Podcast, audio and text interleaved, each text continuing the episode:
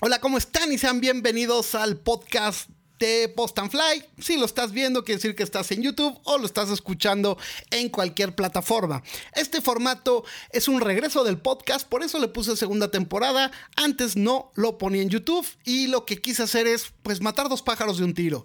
Hablar de temas de interés, de cosas que creo que pueden ser interesantes en un formato un poco más relajado. ¿En qué sentido? Es que voy a salir yo hablando, dando mi opinión, Importante, mi opinión no va a ser una verdad absoluta, ni mucho menos. Muy probablemente en muchas cosas esté equivocado y el chiste es eso y pues se puede generar conversación y debate, pues mejor aún. Pero el chiste es que lo tomes así, no te enojes si lo que digo no estás de acuerdo, simplemente es mi opinión. Pero estoy seguro que les va a interesar muchísimo y pues este primer capítulo se me, se me ocurrió hablar de un tema, pues sí, sí es un tema polémico e importante y es las regulaciones de los drones. Vamos a empezar con algo que me compartió un seguidor de Panamá sobre lo que está pasando en Panamá y de ahí pues vamos a englobarlo para México y en general a todo el mundo. Así que comenzamos con el primer episodio de esta segunda temporada mezclada con YouTube del podcast de Post and Fly.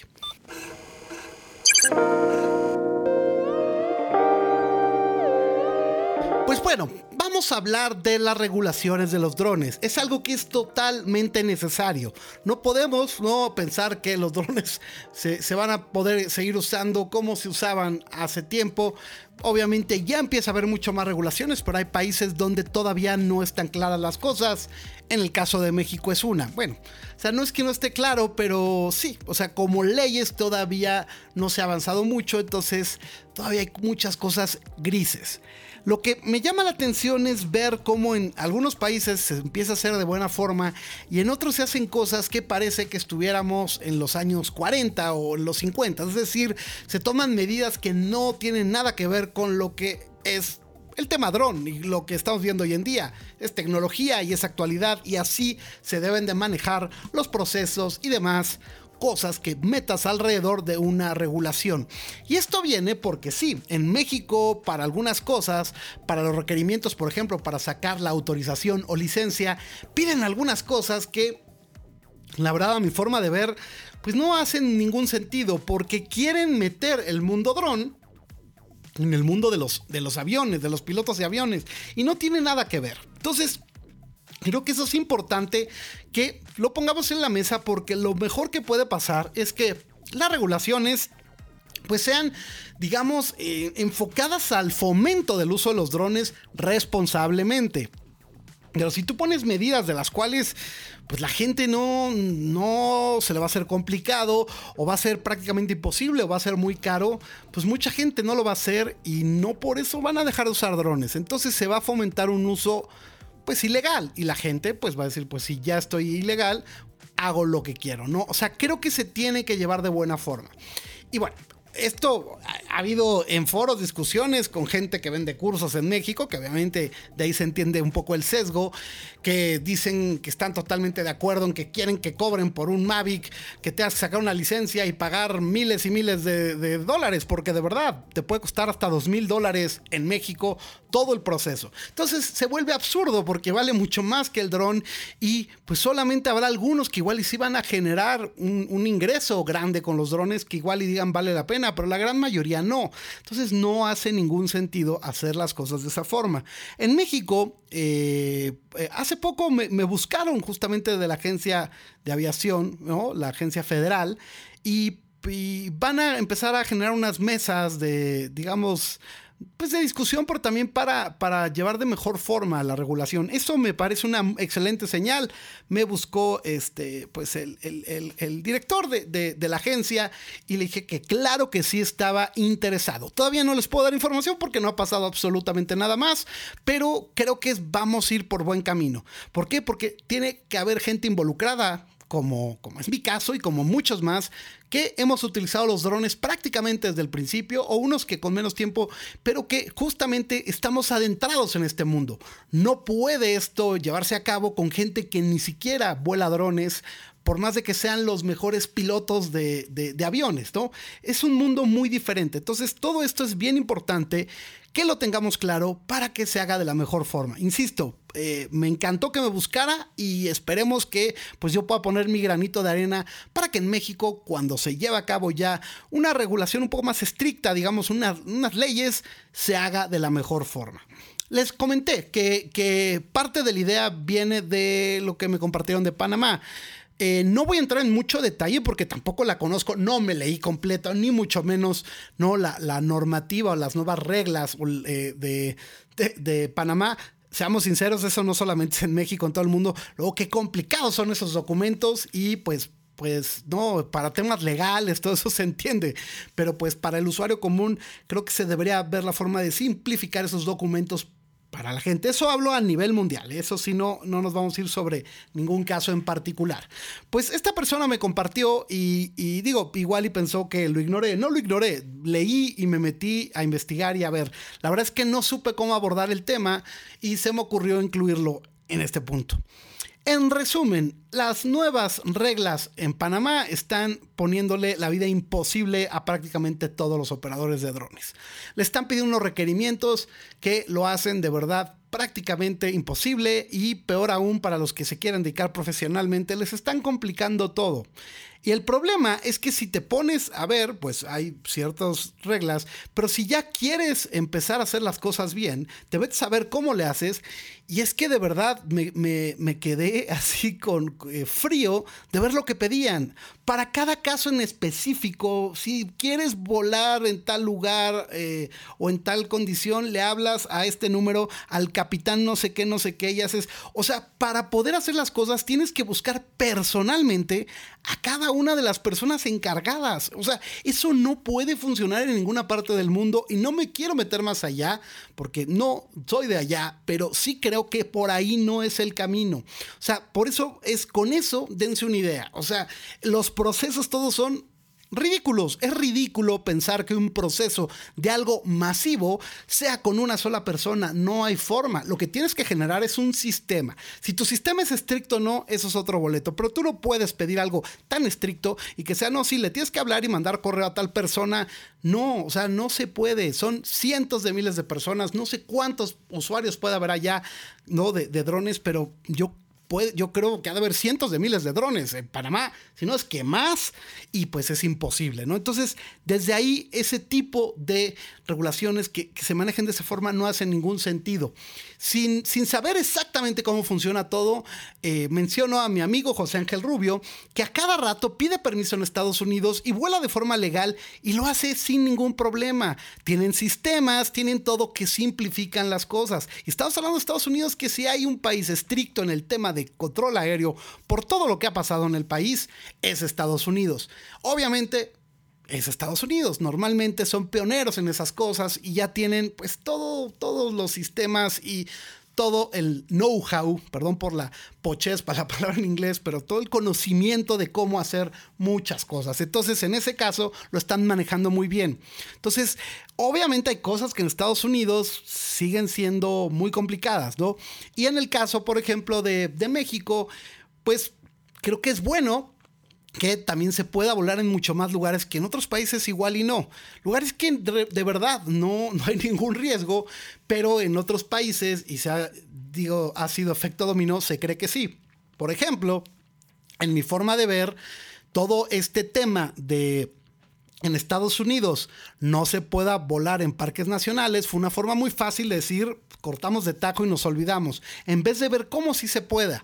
¿Por qué? Porque la verdad, seamos honestos, o sea, sí puede un dron de repente alterar por un momento un animal, pero realmente es, es, imposible que unos cuantos drones al día afecten más eh, a la fauna que las personas que visitan los lugares.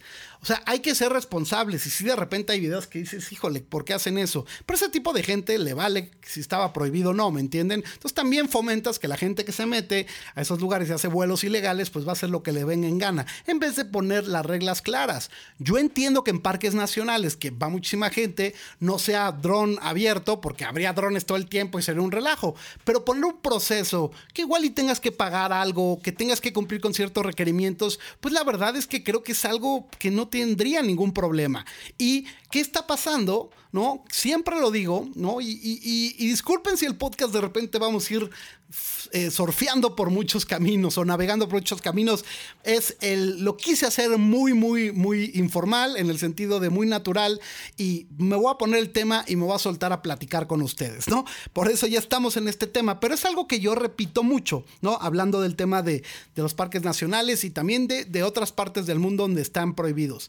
El tema con los drones es que el, el boom o la fuerza que tienen hoy en día es para fotografía y video, ¿no? O sea, hay muchísimos usos más con unas industrias multimillonarias, sí, pero, pero lo que los hace atractivos a la mayoría de las personas son las imágenes que puedes obtener con ellos. Pues los países en los cuales se tiene permitido volar drones, se está creando un legado audiovisual que no hay forma de cuantificarlo monetariamente. Tiene un valor enorme. Los países que no se lo están perdiendo. Los parques nacionales de Estados Unidos, pues, ¿cuándo has visto tomas últimamente? Se ve muy poco, hay muy buenas fotos, pero no hay. En cambio, videos de Nueva Zelanda, videos de Islandia, videos de México, videos de, de muchos lugares del mundo, se están haciendo conocidos en todo el mundo y la gente está conociendo porque se permite. Por ejemplo, nunca he volado ni he preguntado porque no conozco Islandia, pero sé que se puede volar. Hay en lugares que no, pero son mucho más abiertos y si algo ahí hay es naturaleza. Entonces es donde te das cuenta que mientras se hagan bien las cosas, no pasa nada. Entonces las regulaciones tienen que ir por ese camino. ¿No? O sea, el, creo que si tú te vas por el lado de, bueno, pues para sacar ahora, para poder volar un, un, Mavic Air 2, vas a tener que pasar un curso presencial de 20 horas, donde te vamos a enseñar de tráfico aéreo, de, de, aerodinámica, de, de, controles de aéreos, de bla, bla, bla, temas que no conozco, y todo relacionado con aviones. Dices, pero ¿de qué me va a servir eso? O sea, una, ¿Para qué quiero saber del tráfico aéreo si los drones no pueden convivir con el tráfico aéreo? ¿Me entiendes? O sea, no, no, no, no hace ningún sentido que yo me domine cómo funciona el tráfico aéreo porque no voy a. El chiste es que yo no esté en eso. Entiendo las ciudades que está el tema de los helicópteros. Entonces, sí, que haya todo un tema de cómo se maneja eso y por qué tienes que volar por debajo. También es bien importante estoy seguro que esto no le va a gustar a gente o a, pilotos de helicópteros, pero también tiene que haber ahí algunas eh, renovaciones en ese tema, porque los helicópteros en las ciudades, en algunas, suelen volar como quieren. Yo he visto unas cosas en la Ciudad de México que no me explico. Helicópteros volando en medio, a muy baja altura, en, en medio de edificios que dices, pero si algo sale mal aquí, por más de que tengan todo el permiso, imagínense el tamaño de la tragedia. ¿Era necesario estarlo volando ahí? No lo sé, no era una película, no era algo así extraordinario. Lo he visto muchas veces en muchas avenidas. Entonces, el tema de los helicópteros, pues sí creo que también se tendría que, que ordenar un poco en las ciudades y obviamente de la mano entendiendo que, pues en ciertas ciudades donde se pueda, puede haber drones. Entonces, por lo mismo, pues que se maneje eso. Al fin y al cabo, pues con las alturas se podría manejar todas las tecnologías que están incorporando drones, como por ejemplo AirSense puede ayudar. Pero en el caso de México, voy a seguir haciendo pruebas, pero hasta la fecha nunca me ha tocado que me marque un helicóptero. Lo he puesto prendido un rato, he estado nunca. Entonces voy a estar probando, espero a ver si sí. Aviones, como pasa, el, digamos, a más de un kilómetro de altura, por donde vivo, simplemente comprenderlo, puedo ver cómo detecta los aviones y cómo te los marca. Entonces todo eso va a ayudar. Si nosotros empezamos a tener en los drones ese tipo de cosas, pues el tema de los cursos y eso de saber exactamente cómo funciona el tráfico aéreo igual no es necesario ir y tomar dos horas de ese tema. Yo lo que creo es que sí no estaría mal que se hagan ciertos, digamos, ciertos exámenes en línea de los cuales tengas que tomar algunos cursos o alguna cosa en línea, algo sencillo, que tenga un costo, pero que sea algo accesible, así como los webinars de Post and Fly o cualquier cosa, que sea con un formato así, vayas avanzando, lo veas, al final hagas un examen y listo, que sepan que la gente está enterada y entiende de qué va. Pero el problema es que si tú le preguntas, y eso se los garantizo, se los así, se los garantizo, pregúntale en México, esto es exclusivamente en México, ahí sí no se conoce en otros países. Oye, ¿y, ¿y, tú te volviste un mejor operador de dron? ¿Aprendiste más de drones después de tomar un curso para, para, eh, para la licencia en México? Te apuesto que todo el mundo te va a decir que no, porque los temas que ven no te hacen un mejor operador de drones, no te enseñan cómo volarlos mejor, no te enseñan nada realmente que te aporte eso. Si tú dijeras, oye, es que invertí un dineral, pero aprendí todo de fotografía de drones y ya, ya salí como si me hubiera tomado, pues sí, un, diplomado, casi una maestría, pues dices, va, pero no es así. Se tropicalizan, la verdad, cursos de, es lo que hicieron, o sea, tropicalizar cursos que existían de, de pilotos para eso. Por eso Hoy en día, pues prácticamente ya nadie los toma. Hoy en día está muy frenado todo eso porque no hacía ningún sentido. Insisto, si después ponen algunos cursos en línea, pues está perfecto. Y el que quiera tomar cursos presenciales para aprender ciertas cosas, está bien, pero también que se vuelva un negocio ese tema es, el problema. ¿Por qué? Porque pues a las escuelas les va a convenir que más gente se lo exijan y entre más caro sea mejor. Por eso tiene que ser algo que se genere desde, desde el gobierno, se generen, digamos, y ya obviamente ellos contraten a quien tengan que contratar y, y le pongan el presupuesto que quieran. Está perfecto, pero que no se vuelva un negocio el tema de los cursos directos, ¿no? O sea, que sea en conjunto toda, toda esta plataforma lo que sea el negocio para los de iniciativa privada que estén ahí pero no el curso en sí, ¿no? Cobrando un dineral. O sea, es tal cual como en la Ciudad de México ha habido muchos temas, unas ya las quitaron, pero antes las grúas, si te estacionabas mal o cualquier cosa, eran concesionadas a una empresa de particulares. Entonces, ellos ganaban por cada coche que se moví, que se llevaban, y pues eso era el negocio. Entonces, muchas veces se llevaban coches que no debían de llevarse y era todo un problema. Entonces, eso genera corrupción, genera otros temas. Lo mismo con ciertas cosas de multas, fotomultas. No debe de estar todo eso, digamos, estipulado. Ah, pues si tú vendes tantos cursos, pues listo. No, no, no, no, Tendría que ser, oye, pues tú te vas a encargar de generar los cursos. Esto te vamos a pagar tanto, ¿no? Es un presupuesto anual, es un, es un, es un contrato a cierto tiempo y das ese servicio. Pero si es por cada uno, entonces es donde pues empiezan a mover para que más gente igual se lo se engañan, engañar a gente que, que lo haga cuando no lo necesita, en fin. Entonces creo que es bien importante que el tema de los cursos, todo ese tema esté totalmente eh, pues a la par de lo que está pasando hoy en día. Y qué mejor que aprovechar una tragedia tan terrible como fue el tema del coronavirus para aplicar todo eso que hizo que se transformara el mundo en cuanto al trabajo, en cuanto a la escuela, en cuanto a las universidades, para aplicarlo para estas cosas. Entonces, desde ese punto de vista, desde esa forma, se van a poder hacer cursos y cosas mucho más accesibles y entonces vas a fomentar que más gente vuele de buena forma. Pero si lo haces exclusivo, impagable, imposible, pues todo mundo vamos a estar en la anarquía. Así de sencillo. No tiene, no va a traer beneficios, va a traer mucho más peligros porque no vas a parar la industria de los drones. Ni modo, si la querían parar, la tendrían que haber parado hace 10 años, este, pero ya hoy en día es imposible, es una, es una industria enorme. Y también vamos a hablar claros. Sigo esperando, siempre lo digo, alguien por favor compártame una nota donde haya un muerto directamente por el impacto un choque de un dron de consumo. Hablemos de drones de JI, drones de Autel, drones de consumo, ¿no? No estoy hablando de, de, aviones, ha habido accidentes con helicópteros de control remoto, ha habido muchas cosas, pero con drones de consumo, uno. No lo hay. Y, y ya de ahí que hayan acabado graves en hospital, no lo hay golpes, accidentes, sí, pasó en, en, Chile con un helicóptero, algo que, bueno, no, o sea, no, no se trata de que pases otra vez, ¿no? Pero bueno, también si te pones a ver, oye, son pocas, pocos, pocos, con la cantidad de millones y millones de vuelos que hay diario de drones. Son millones de vuelos. O sea, es mucho más probable, pero bueno, eh, muertes con otro tipo de, Esto no es un transporte, pero con otras cosas que se usan cotidianamente, como las bicicletas, obviamente las motos, los automóviles. O sea, es la cantidad de vuelos que hay y la mortalidad, pues no existe. O sea, es que es cero. No, no hay un solo caso, con, insisto, con drones de esto. Obviamente, los drones militares, pues están diseñados para la mortalidad, ¿no? Entonces, si van a bombardear, pues es otro tema. Pero los drones de consumo no es el caso. Entonces, ¿de qué habla esto? Que la tecnología de drones muy segura, no más que si espanta, y yo lo entiendo, que puedan volar como vuelan y con esa libertad que puedas llevar a los a la altura que llegan, a las distancias que llegan, pues sí, sí se vuelve un tema y no te puedes relajar, porque si no, entonces se vuelve un caos. Pero tiene que haber una balanza y creo que cosas como las de Panamá no hacen ningún sentido y no van a funcionar y entonces igual se van a prohibir y se va a volver ahí una anarquía o simplemente pues van a tener que no este reestructurarlo. Por eso espero que en México, ojalá y si yo insisto, puedo poner mi granito de arena, se lleve de buena forma. Sí, hay que ser sinceros y hay que ser claros. A mí me gusta ser congruente.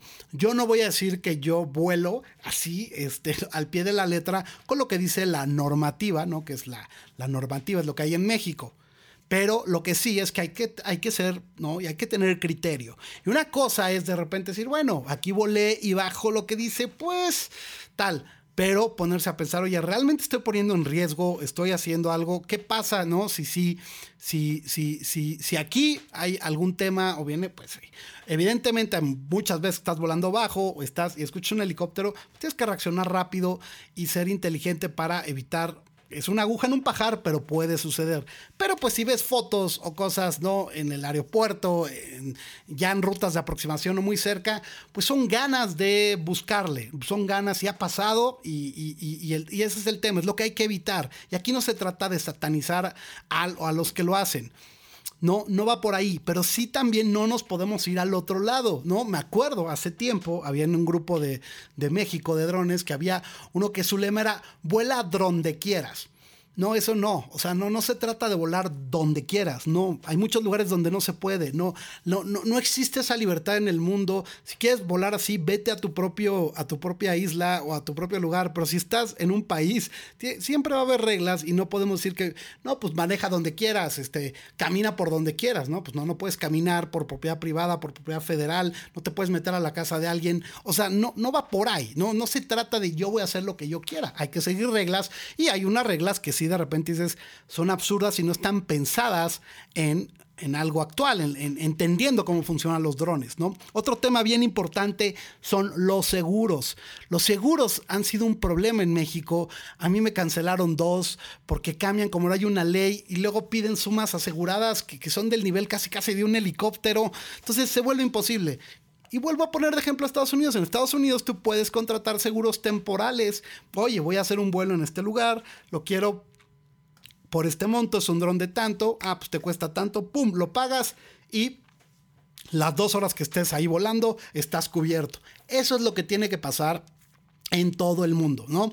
El caso de Europa es muy compleja, creo que muchísimo más obviamente pensada y muchísimo más digamos, sensata que lo que vimos en Panamá o hemos visto en otras partes del mundo, pero también tiene cosas que la gente se complica y tú los escuchas hablar, no es que necesitamos no sé qué, no sé qué y no sé qué, y dices, simplifiquen más las cosas para que más gente lo haga, si no, no te va a funcionar.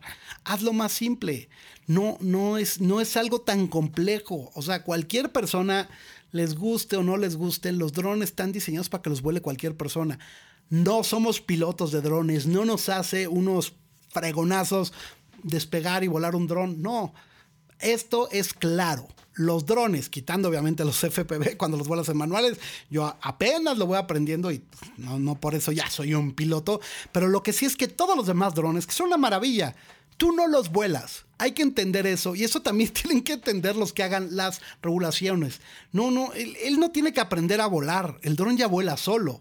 Cualquier dron, desde el Phantom 1, ya volaba solo. Bueno, tenías tú que mantener ciertos parámetros, pero tú lo ponías en GPS y mantenía altura y posición sin importar lo que no estuvieras haciendo. Es decir, tú dejabas el control y se queda ahí, desde el Phantom 1, desde drones anteriores. Hoy en día, mucho más, hacen mucho más cosas por sí solas. Tú, solamente por medio del control le indicas qué quieres que haga el dron, pero tú no lo estás volando. Tú no le estás dando la potencia específica a cada aspa para que se mantenga. Tú no estás llevando eso, tú no lo estás controlando en ese sentido. Tú lo estás controlando en quiero que vaya para acá, suba, baje, pero el volar no lo haces tú. Y eso es algo que tenemos que entender de una vez por todas con los drones.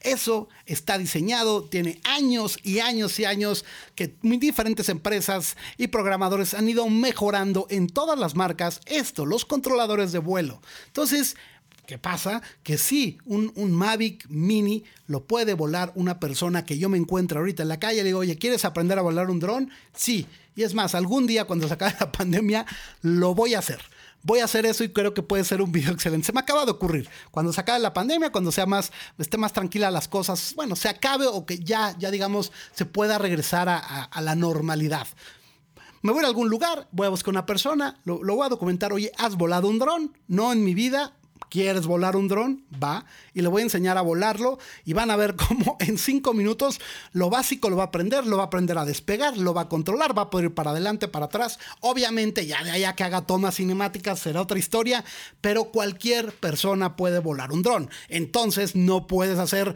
cursos que el tema sea de, no, es que para que sepan todo cómo volarlos y tal, y, de, temas de clima. Ah, esa es otra cosa, ¿no?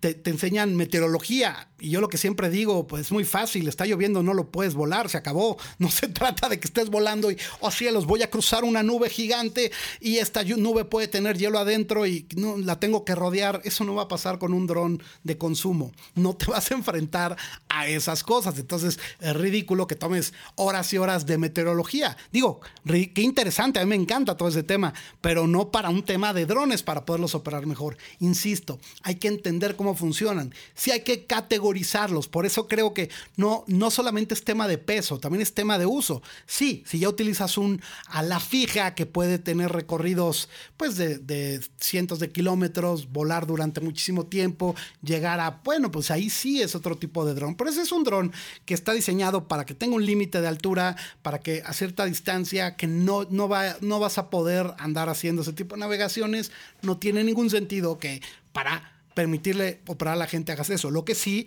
pues sí sería bueno, creo que no estaría de más, esto se me ocurre ahora, que al momento para que tú puedas operar un dron, hay una cierta base de datos donde pues tengas que conocer las bases de ese tipo de drones, ¿no? A ver cómo funcionan las baterías, el return to home, esas cosas, que te pregunten cosas importantes de qué hacer en esta situación, si la batería no sé qué, dónde debes de aterrizar, cómo debes de despegar cuando hay gente, dónde no se puede. Todo eso estaría perfecto, ¿no?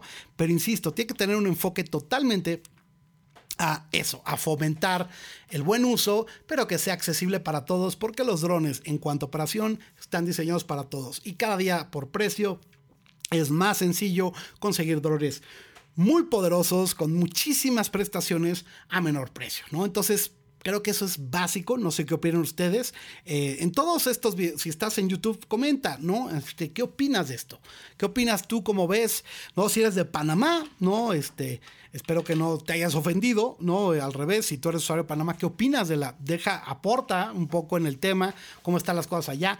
Esto no es en contra de Panamá, pero para nada, pero me, llamó la atención en particular que se pusieron muy estrictos y los procesos eran como de hace 50 años, ¿no? Entonces no entendí por qué te pones estricto y, y en vez de hacerlo, pues, moderno, actual, haces lo que haces, ¿no? Insisto, todo esto para que no vayamos a ir por ese camino. Ojalá recapaciten por allá y vean que ese no es el camino, como en otros países donde se esté llevando de esa forma, ¿no? Entonces, pues eso, eso sería todo. Y, ya iré viendo qué cosas se van a ir ocurriendo. Creo que sí la idea va a ser, no, no creo, pero la idea va a ser que todos los lunes salga eh, hablando de diferentes temas y sí es importante que yo vea un crecimiento, que veo que empieza a, tener cada vez más gente que se une, que comenta, que le da like, ¿no? Igual que los a escuchar. Y pues si es así, obviamente lo mantendré lo más, todo el tiempo que, quede de sí este, este podcast. Y pues nada, eso sería todo por este primer capítulo. Espero que les haya gustado. También dejen eso. ¿Qué les parece este formato? ¿Les entusiasma? ¿Les gusta? ¿No les gusta? ¿Les da flojera? Quiero que dure normalmente esto media hora máximo. Eh, podríamos extendernos algún día. A veces igual y pues sí tendré una plática con alguien, alguna entrevista. En fin, Vamos a ver cómo crece esto. Y pues nada, les mando un fuerte abrazo. Eh, si estás en YouTube, suscríbete y pega la campanita. Si estás en cualquier plataforma de podcast, por favor, eh, pues suscríbete al podcast. Y también te invito a que te unas a mis otras plataformas. Vente también para YouTube. Todo estoy como Post and Fly. En Instagram también, en TikTok, en fin. Síganme por todos lados porque en cada una estoy compartiendo cosas distintas. Y pues nada, les mando un fuerte abrazo y nos escuchamos, nos vemos en el siguiente. Chao.